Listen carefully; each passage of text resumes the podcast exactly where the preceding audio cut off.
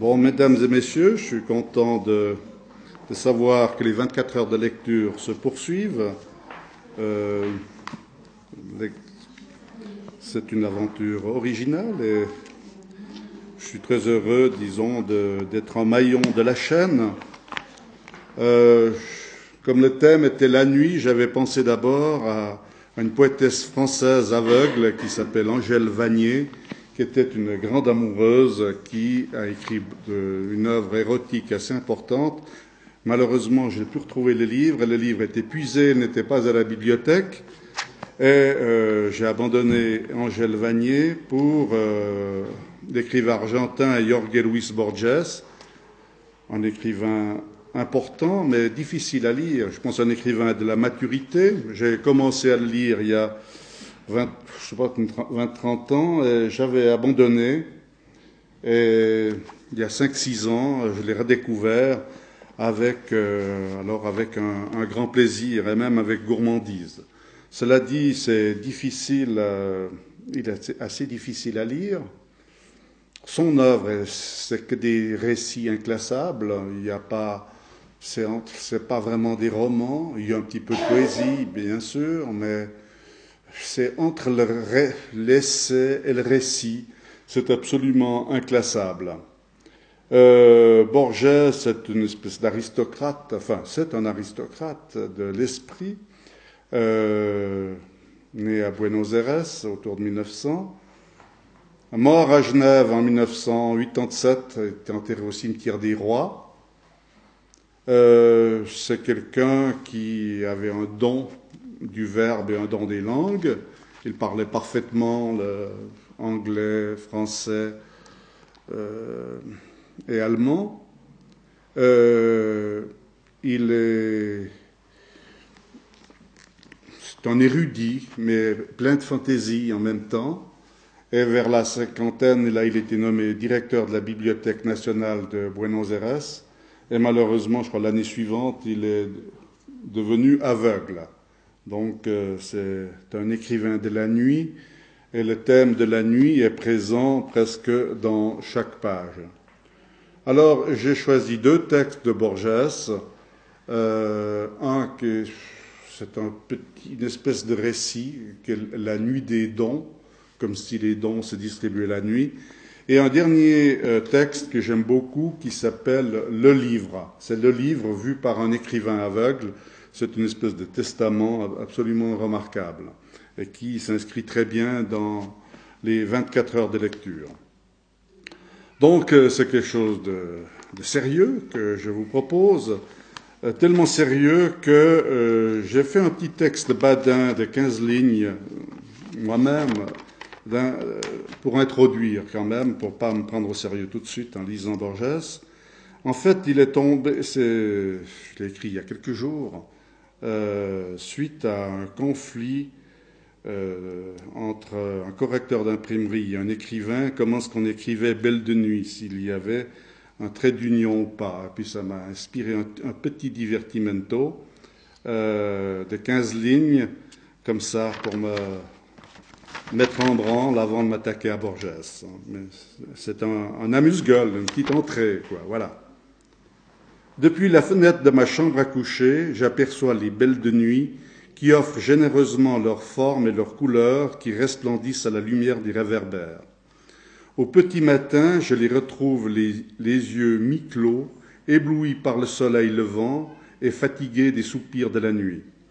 Ces buveuses de lune me font penser à la femme orientale qui, le soir venu, attendent leur amant avec mille gourmandises et lui offre ses charmes avec une longue robe aux couleurs étincelantes sur laquelle tombe une chevelure noire qui ferait rêver Baudelaire. Au premier coup de nez, leur parfum est léger, mais dès qu'on s'en approche, celui-ci devient capiteux et envoûtant. Une fois le corps dévêtu, l'âme devient soyeuse et commence une mille et deuxième nuit.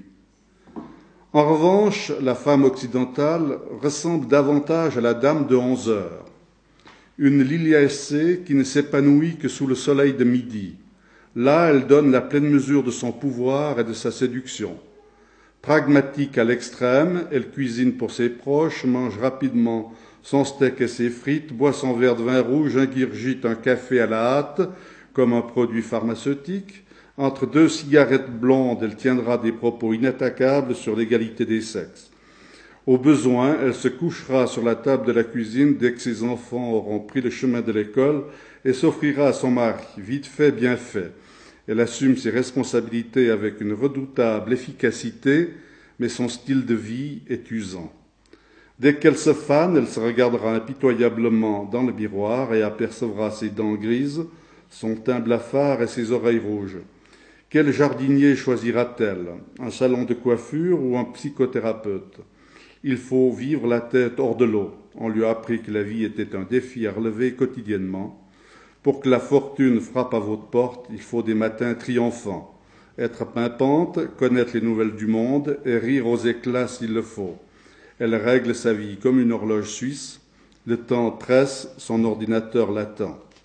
Puis la terre tourne et revient le moment où les belles de nuit sortent de leur torpeur et expriment leur spécificité dès que les, ombres se répandent sur le royaume de la terre. Bon, ça c'est juste pour euh, euh, détendre un peu avant de passer aux choses sérieuses. Alors, la nuit des dons, euh, c'est un petit récit qui est extrait du livre de sable, qui date de la période de la maturité de Borges.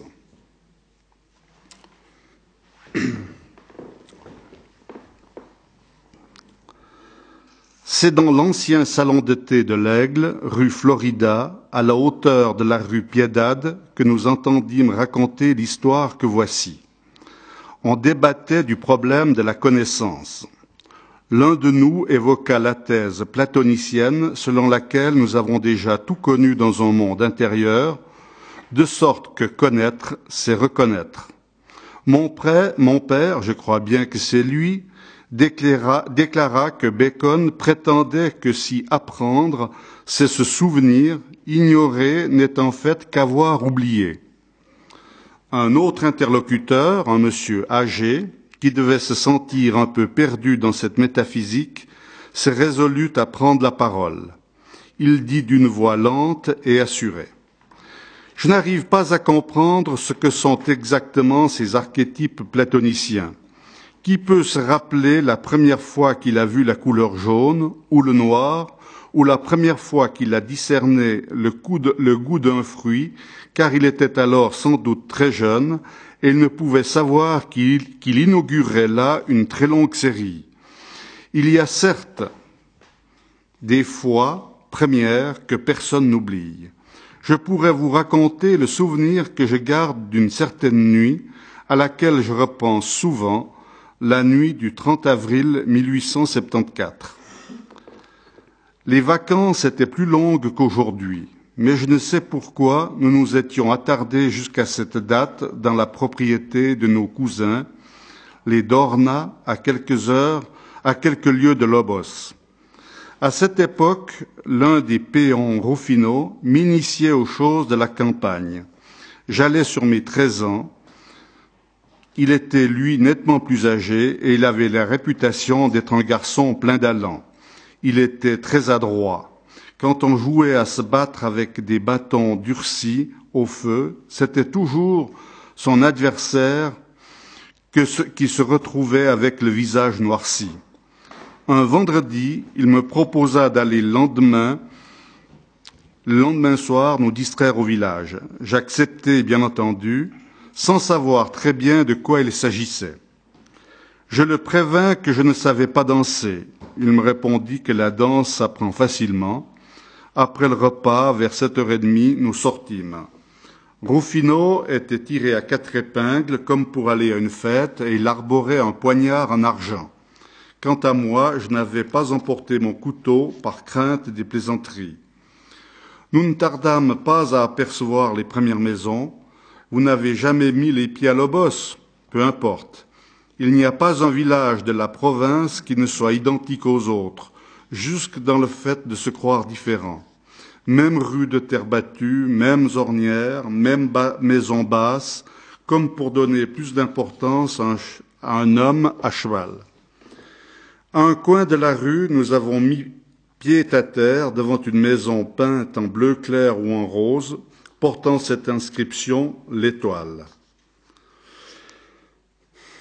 Attaché au piquet, il avait plusieurs chevaux bien, harnachés. La porte d'entrée, entr'ouverte, laissait passer un ray de lumière.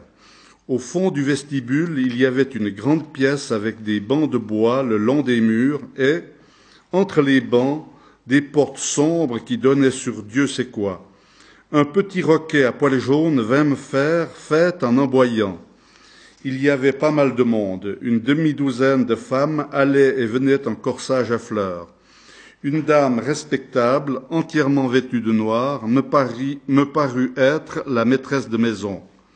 Rufino la salua et lui dit Je vous amène un nouvel ami qui ne s'est pas encore très bien monté. Oh, il apprendra vite, soyez sans crainte, répondit la dame. Je me sentis gêné. Pour détourner l'attention ou pour qu'on voie que j'étais un enfant, je me mis à jouer avec le chien à l'extrémité de l'un des bancs. Des chandelles étaient allumées, fichées dans des bouteilles, sur une table de cuisine, et je me souviens aussi d'un petit brasero dans un coin au fond de la pièce. Sur le mur blanchi à la chaux, en face de moi, il y avait une gravure représentant la Vierge de la Miséricorde.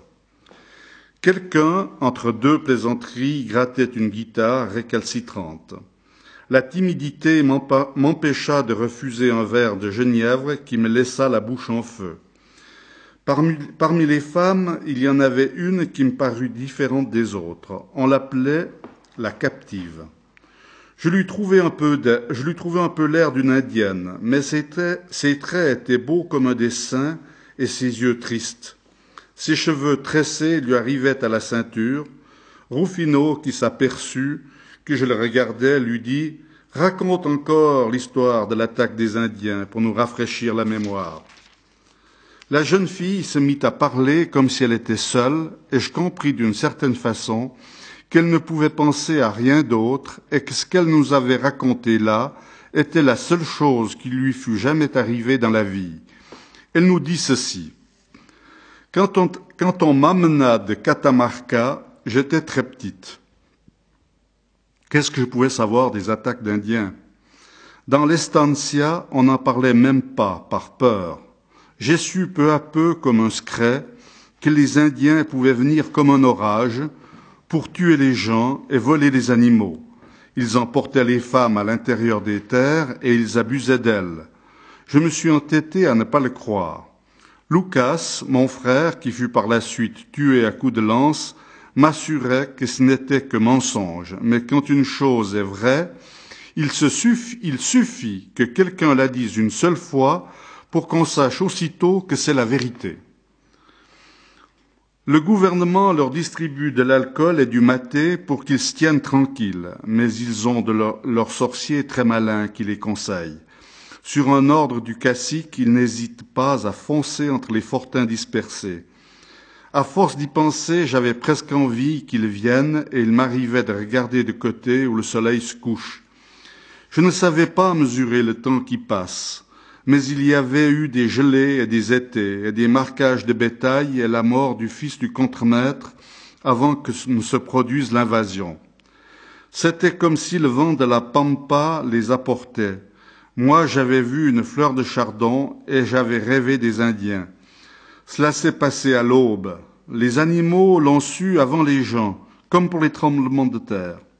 Le bétail était inquiet et les oiseaux passaient, repassaient dans l'air. Nous avons couru regarder du côté où je regardais toujours. Qui les a prévenus? demanda quelqu'un. La jeune fille, toujours, comme si elle était très loin, répéta sa dernière phrase. Nous avons couru regarder du côté où je regardais toujours. On aurait dit que tout le désert s'était mis à marcher. À travers les barreaux de fer de la grille, nous avons vu le nuage de poussière avant de voir les Indiens. Ils venaient nous attaquer. Ils tapaient sur leur bouche avec la main et poussaient de grands cris. À Santa Irene, il y avait quelques longs fusils qui n'ont servi qu'à faire du bruit et à les exciter encore plus. La, La captive parlait comme on récite une prière, de mémoire. Mais moi, j'avais entendu dans la rue des Indiens du désert et leurs cris. Brusquement, ils furent dans la pièce, et ce fut comme s'ils entraient à cheval dans les chambres d'un rêve. C'était une bande d'ivrognes. Aujourd'hui, quand j'évoque la scène, je les vois très grands.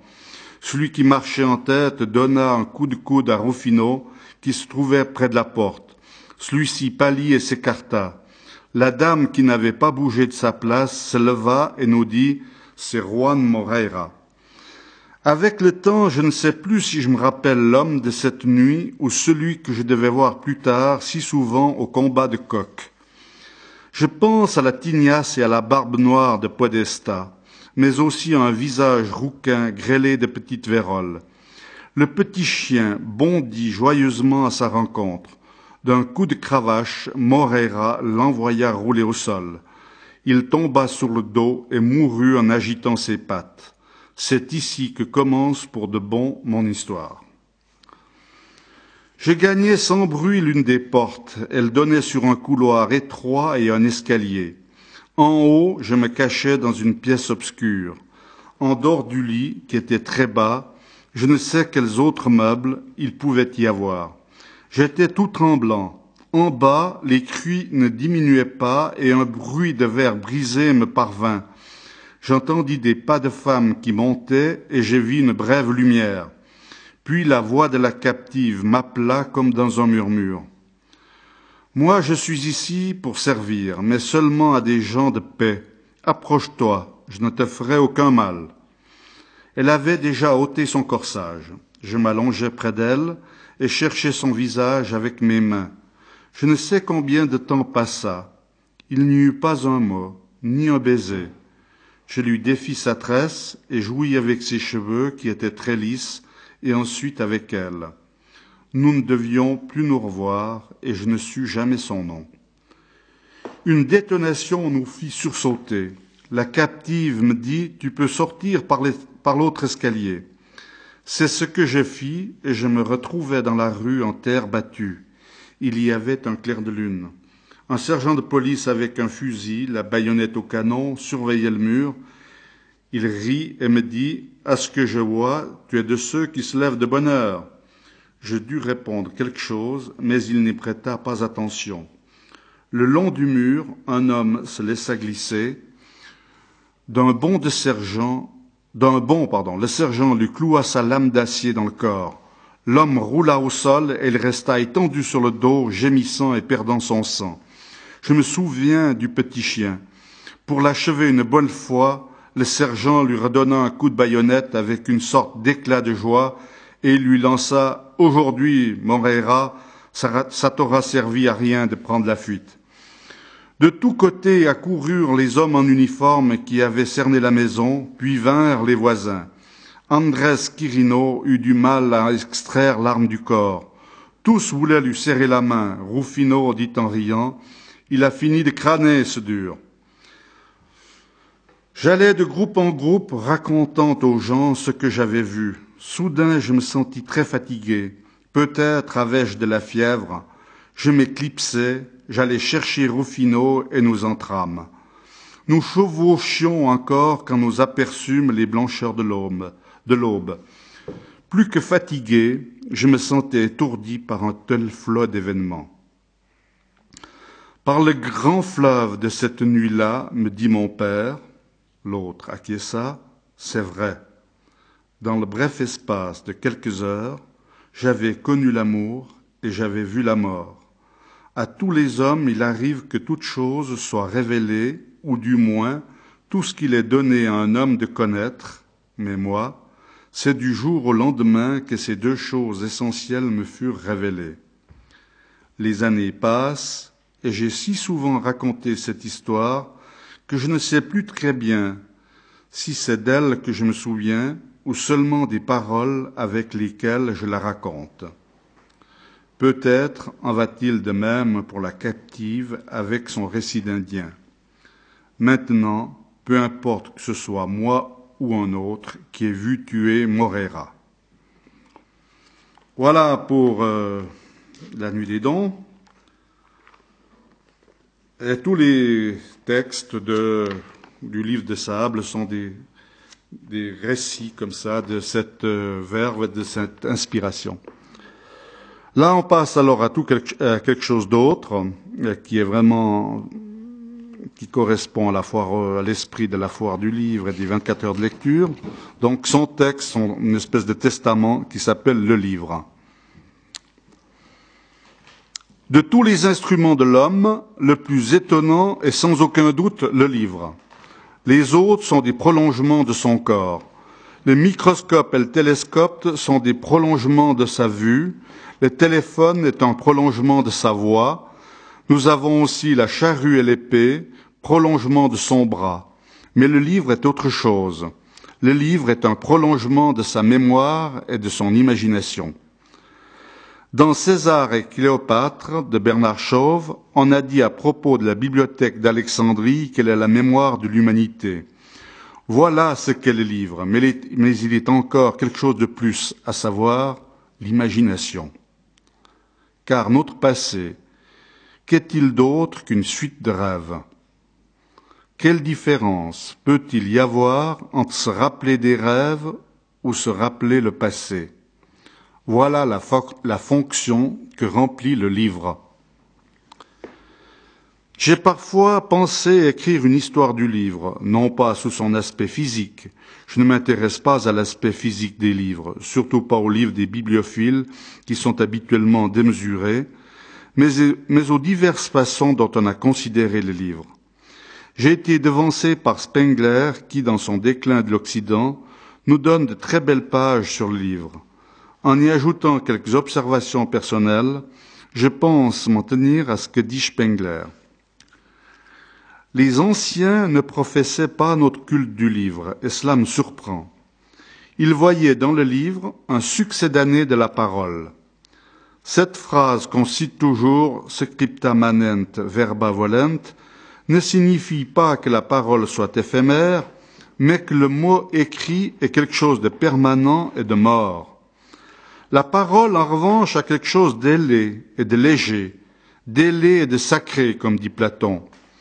Curieusement, tous les grands maîtres de l'humanité ont été des grands maîtres de l'oral. Prenons le premier cas, Pythagore.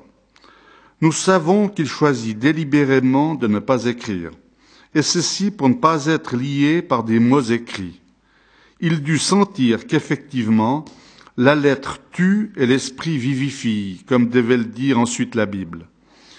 Il, dut sentir cela et ne voulut pas être lié à des mots écrits. C'est pourquoi Aristote ne parle jamais de Pythagore, mais des pythagoriciens. Il nous dit par exemple que les pythagoriciens professaient la croyance, le dogme de l'éternel retour que Nietzsche allait découvrir plus tard, c'est-à-dire l'idée du temps cyclique qui fut réfuté par Saint Augustin dans la Cité de Dieu. Saint Augustin dit, en employant une superbe métaphore, que la croix du Christ nous sauve du labyrinthe circulaire des stoïciens. L'idée d'un temps cyclique a été effleurée par Hume, par Blanqui et par tant d'autres. Pythagore s'abstint volontairement d'écrire, il voulait que sa pensée survive au-delà de sa mort corporelle dans l'esprit de ses disciples. D'où l'expression que, ne sachant pas le grec, je dirais en latin magister dixit, le maître l'a dit. Cela ne signifiait pas qu'on devait s'en tenir à ce que le maître avait dit. Au contraire, on affirmait ainsi qu'on était libre de développer la pensée initiale du maître. Mais nous avons d'autres exemples. Nous avons le grand exemple de Platon quand il dit que les livres sont comme des effigies. Il pensait peut-être à des statues ou à des tableaux qu'on croit vivantes, mais si on les interroge, elles ne répondent pas. Alors, pour pallier ce mutisme des livres, il invente le dialogue platonicien. C'est-à-dire qu'il se dédouble en plusieurs personnages, Socrate, Gorgias et les autres. Nous pouvons aussi penser que Platon voulait se consoler de la mort de Socrate en imaginant qu'il continuait à vivre. Devant un problème quelconque, il se disait Qu'aurait dit Socrate de cela? Il fut donc, en quelque sorte, l'immortalité de Socrate qui ne laissa rien d'écrit et fut également un maître de l'oral. Du Christ, nous savons qu'il écrivit une seule fois quelques mots que le sable se chargea d'effacer. Il n'écrivit rien d'autre que nous sachions. Le Bouddha fut lui aussi un maître oral. Il nous a laissé des prédications. Puis nous avons une phrase de saint Anselme Mettre un livre entre les mains d'un ignorant est aussi dangereux que de mettre une épée entre les mains d'un enfant. Voilà l'opinion qu'on avait des livres. Dans tout l'Orient existe encore l'idée qu'un livre n'a pas pour mission de révéler les choses, un livre doit simplement nous aider à les découvrir. Malgré mon ignorance de l'hébreu, j'ai un peu étudié la Kabbale et j'ai lu les versions anglaises et allemandes du Zohar, en parenthèse livre de la splendeur, et du Sefer Yetzirab, livre de la création. Je, ne sais que, je sais que ces livres n'ont pas été écrits pour être interprétés. Ils doivent stimuler le lecteur à poursuivre une pensée. L'Antiquité classique n'eut pas notre respect du livre, même si nous savons qu'Alexandre le Grand avait sous son oreiller l'Iliade et son épée, ses deux armes. Homère était très respecté, mais on ne le considérait pas comme un écrivain sacré au sens que nous donnons aujourd'hui à ce terme. On ne pensait pas que l'Iliade et l'Odyssée fussent des textes sacrés. C'étaient des livres respectés, mais ils pouvaient également être attaqués. Platon put bannir les poètes de sa République sans être taxé pour autant d'hérésie. À ces témoignages des anciens contre les livres, nous pouvons en ajouter un autre très curieux de Sénèque. Parmi ces admirables lettres à Lucilius, il en est une dirigée contre un individu particulièrement vaniteux et dont il nous dit qu'il avait une bibliothèque de cent volumes et qui se demande, Sénèque, peut avoir le temps de lire cent volumes.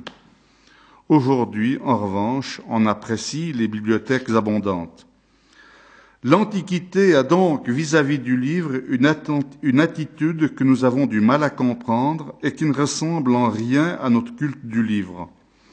On voit toujours dans ce dernier un succès d'année de la parole, mais ensuite vient de l'Orient un concept nouveau, absolument étranger à l'Antiquité classique, celui du livre sacré. Nous prendrons deux exemples, en commençant par le plus tardif, celui des musulmans. Ceux qui pensent que le Coran, est antérieur à la création, antérieur à la langue arabe, il n'est pas une œuvre de Dieu, mais l'un de ses attributs, tout comme sa, sa miséricorde ou sa justice. On y parle d'une façon assez étrange de la mère du livre. La mère du livre est un exemple du Coran écrit dans le ciel. En quelque sorte, l'archétype platonicien du Coran est, dit le Coran, ce livre est écrit dans le ciel, qui est un attribut de Dieu et antérieur à la création. C'est ce que proclament les ulémas ou docteurs musulmans. Et puis nous avons d'autres exemples qui nous sont plus proches, la Bible ou plus concrètement la Torah ou le Pentateuque. On considère que ces livres ont été dictés par l'Esprit Saint. Voilà un fait curieux. On attribue des livres de différents auteurs et de différentes époques à un seul esprit, mais dans la Bible même ne dit-on pas que l'esprit souffle où il veut. Les, les Hébreux eurent l'idée d'assembler diverses œuvres littéraires de diverses époques et d'en faire un seul livre sous le titre de Torah, Bible en grec.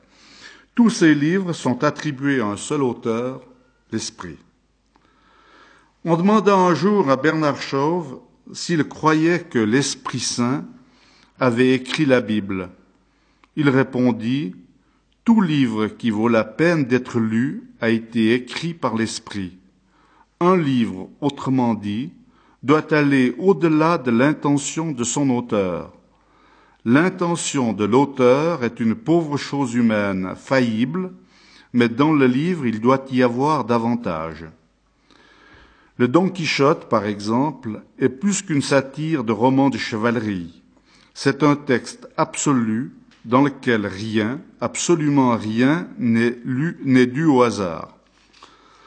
Pensons aux conséquences de cette idée. Par exemple, si je dis Corrientes aguas puras cristalinas araboles que os estáis mirando elas verde prado de fresca sombra ileno. Bon, je lis en vitesse comme ça. Je vous dirai monsieur, un simple euh, poème sur le temps. Je peux vous lire la traduction après, je l'ai faite. Voilà. Il est évident que ces trois vers comportent chacun onze syllabes. Cela a été voulu par l'auteur, c'est un choix délibéré. Mais qu'est-ce que cela comparé à une œuvre écrite par l'Esprit, comparé au concept de la divinité qui condescend à la littérature et dicte un livre Dans ce livre, rien ne peut être fortuit, tout jusqu'au choix des lettres doit avoir sa raison d'être. On comprend par exemple que dès le début de la Bible, Bereshit bara Elohim commence par B car cela correspond, cela correspond à bénir. Il s'agit d'un livre où rien, absolument rien n'est fortuit. Cela nous mène à la Kabbale, à l'étude des lettres, à un livre sacré dicté par la divinité. Le contraire donc de ce que pensaient les anciens. Ceux-ci pensaient à la muse d'une manière assez vague. Chante la muse, la colère d'Achille, dit Homère au début de l'Iliade. Ici, la muse représente l'inspiration. Par contre, si l'on pense à l'esprit, on pense à quelque chose de plus concret et de plus fort, à Dieu qui condescend à la littérature, à Dieu qui écrit un livre, et dans ce livre rien n'est fortuit, ni le nombre des lettres, ni la quantité des syllabes de chaque verset, ni le fait qu'on puisse faire des jeux de mots avec les lettres, qu'on puisse mesurer la valeur numérique des, des lettres, on a déjà considéré tout cela. La seconde grande idée qu'on s'est faite du livre est, je le répète, qu'il pouvait être une œuvre divine. Sans doute, cette idée est-elle proche, plus proche de celle que nous nous faisons aujourd'hui du livre que celle que se faisaient les anciens, qu'ils considéraient comme un simple succédané de la parole. Cette croyance en un livre sacré décroît ensuite et elle est remplacée par d'autres croyances. On se persuade par exemple que chaque pays s'identifie à un livre. Rappelons-nous que les musulmans appellent les Israélites les gens du livre. Rappelons-nous aussi cette phrase d'Henri Heine à propos de cette nation dont la patrie était un livre, la Bible, virgule, les Juifs. Alors apparaît cette nouvelle idée selon laquelle chaque pays doit être représenté par un livre en tout cas par un auteur qui peut avoir écrit de nombreux ouvrages. Bizarrement, et je ne crois pas qu'on ait remarqué ce fait jusqu'à présent, les pays ont choisi des individus qui ne leur ressemblent pas beaucoup. On pense par exemple que l'Angleterre aurait pu choisir comme représentant Samuel Johnson, mais, mais non, l'Angleterre a choisi Shakespeare, et Shakespeare est, peut-on dire, le moins anglais des écrivains anglais. Ce qui est typique de l'Angleterre, c'est l'Undertestament, c'est-à-dire moins ce qu'on veut dire, moins que ce qu'on veut dire. Shakespeare, au contraire, tendait à l'hyperbole dans la métaphore, et cela ne nous surprendrait pas qu'il ait été italien ou juif, par exemple.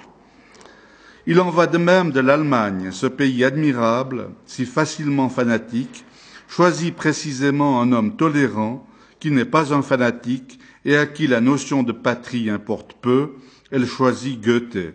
L'Allemagne est représentée par Goethe. En France, on n'a pas choisi un auteur, mais on a un, pensant, un penchant pour Victor Hugo. J'ai bien entendu une grande admiration pour Hugo, mais il n'est pas typiquement français. Hugo est étranger en France, avec ses grands décors, ses vastes métaphores. Il n'est pas représentatif de la France. Un autre cas plus curieux est celui de l'Espagne. Elle aurait pu être représentée par Lope de Vega, par Calderón, par Quevedo. Eh bien non, l'Espagne est représentée par Miguel de Cervantes.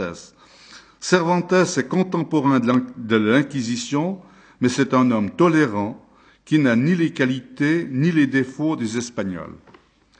Il semblerait que chaque pays pense qu'il doit être représenté par quelqu'un qui diffère de lui, par quelqu'un qui peut être comme une sorte de remède, une sorte de thériaque, d'antidote contre ses défauts. Nous autres Argentins, nous aurions pu choisir le Facundo de Sarmiento, qui est notre livre, mais non, avec notre histoire militaire, notre histoire de combat, nous avons choisi comme livre la chronique d'un déserteur, nous avons choisi Martine Fierro, qui certes mérite d'être choisi en tant que livre, mais comment penser que notre histoire puisse être représentée par un déserteur de la conquête du territoire? Pourtant, c'est ainsi. Chaque pays semble éprouver ce besoin de compensation. Tant d'écrivains ont écrit de façon si brillante sur le livre que je voudrais en citer quelques-uns. Je commencerai par Montaigne, qui consacre un de ses essais au livre. Dans son essai, il y a une phrase mémorable Je ne fais rien sans gaieté. Je le répète, je ne fais rien sans gaieté. Montaigne laisse entendre que le concept de lecture obligatoire est un concept erroné. Il dit que, s'il rencontre un passage difficile dans un livre, il le laisse car il voit dans la lecture une forme de bonheur. Je me souviens qu'on fit il y a bien des années une enquête sur ce qu'était la peinture. On interrogea ma sœur Nora. Elle répondit que la peinture est l'art de donner de la gaieté avec des formes et des couleurs. Je dirais que la littérature est aussi une forme de gaieté. Si nous lisons quelque chose avec difficulté, l'auteur a échoué. C'est pourquoi je considère qu'un écrivain comme Joyce a dans le fond échoué parce que son œuvre réclame un grand effort. Un livre ne doit pas réclamer d'effort. Je pense que Montaigne a raison. Il énumère ensuite les auteurs qui lui plaisent. Il cite Virgile. Il dit préférer les Géorgiques à l'Énéide. Moi, je préfère l'Énéide, mais la question n'est pas là. Montaigne parle des livres avec passion, mais il dit que les livres, s'ils sont un bonheur, sont cependant un plaisir nonchalant. Emerson dit le contraire. C'est à lui qu'on doit l'autre grande étude sur les livres. Dans sa conférence, Emerson dit qu'une bibliothèque est une sorte de cabinet magique. Dans ce cabinet sont tenus enchantés les meilleurs esprits de de l'humanité, mais ils attendent notre parole pour sortir de leur mutisme. Il faut que nous ouvrions le livre, alors il se réveille. Il dit que nous pouvons compter sur la compagnie des hommes, les meilleurs que l'humanité ait produits, mais que nous ne les recherchons pas et que nous préférons lire des commentaires, des critiques plutôt que d'aller à eux. J'ai été pendant vingt ans professeur de littérature anglaise à la faculté de philosophie et des lettres de l'université de Buenos Aires. J'ai toujours dit à mes étudiants d'avoir une bibliographie succincte, de ne pas lire de critiques, de lire directement les auteurs.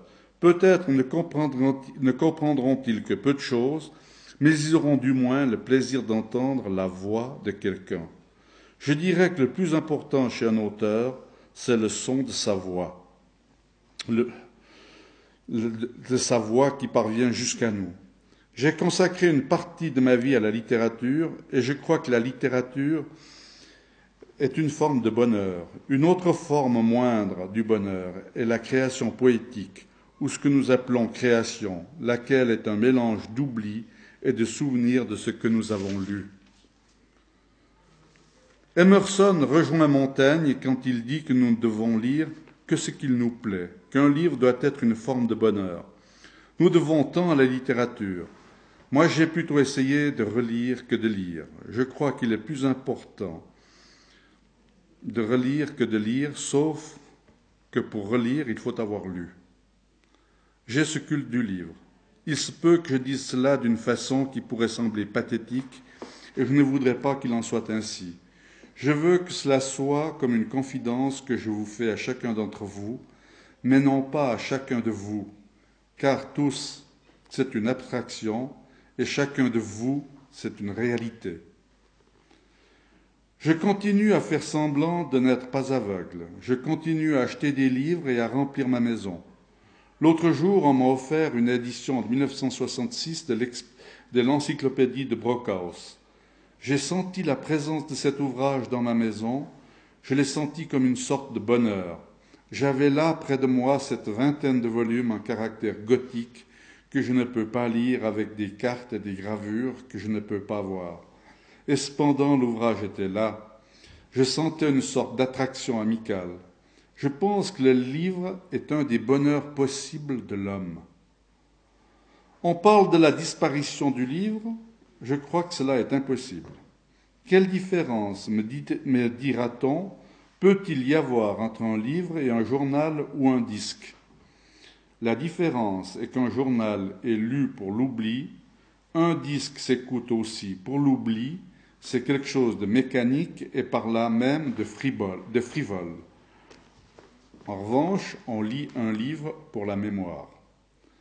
Le concept du livre sacré, qu'il s'agisse du Coran, de la Bible ou des Védas, où il est dit aussi que les Védas créent le monde, est peut-être dépassé, mais les livres conservent encore une certaine sainteté que nous devons tenter de sauvegarder. Prendre un livre et l'ouvrir encore possible le fait esthétique, rend encore possible le fait esthétique. Que sont les mots couchés dans un livre? Que sont ces symboles morts? Absolument rien. Qu'est-ce qu'un livre si nous ne l'ouvrons pas? Un simple cube de papier et de cuir avec des feuilles, mais si nous le lisons, il se passe quelque chose d'étrange. Je crois qu'il change à chaque fois. Héraclite a dit, je l'ai souvent répété, qu'on ne se baigne jamais deux fois dans le même fleuve. On ne se baigne jamais deux fois dans le même fleuve parce que ces eaux changent mais le plus terrible est que nous ne sommes pas moins fluides que le fleuve. Chaque fois que nous lisons un livre, le livre a changé. La connotation des mots est autre. En outre, les livres sont chargés de passé. J'ai médit de la critique et je vais me dédire, mais qu'importe que je me dédise. Hamlet n'est pas exactement le Hamlet de Shakespeare, que, Shakespeare a conçu au début du XVIIe. Il est le Hamlet de Coleridge, de Goethe ou de Bradley. Il a été recréé, tout comme Don Quichotte. Il en va de même avec Lugones, avec Martinez Estrada. Après eux, Martin Fierro n'est plus le même. Les lecteurs ont peu à peu enrichi le livre. Quand nous lisons un vieil ouvrage, c'est comme si nous parcourions tout le temps qui a passé entre le moment où il a été écrit et nous-mêmes. C'est pourquoi il convient de maintenir le culte du livre. Un livre peut être plein d'errata, nous pouvons ne pas être d'accord avec les opinions de son auteur, il garde pourtant quelque chose de sacré, quelque chose de divin, non qu'on le respecte par superstition, mais bien dans le désir d'y puiser du bonheur, d'y puiser de la sagesse. Voilà ce que je voulais vous dire aujourd'hui. Voilà pour euh, Borges. Euh, euh, voilà, Borges est mort à Genève. Il est enterré au cimetière des Rois. il est mort en 1987. Il s'est marié une année avant de mourir, par procuration, avec Marie Kodama, une dame qui l'a aidé tout au long de sa vie, une jeune dame très belle. Voilà. Ce qui particularise Borges, c'est qu'il connaît très bien les textes sacrés, mais il se dit non chrétien. Il insiste là-dessus. Il était ami de Bertrand Russell qui dit pourquoi je ne suis pas chrétien. Pour lui, toutes les religions sont vraiment sacrées, mais ce sont quand même des formidables machinations, des inventions très subtiles des hommes. Voilà euh, pour Borges.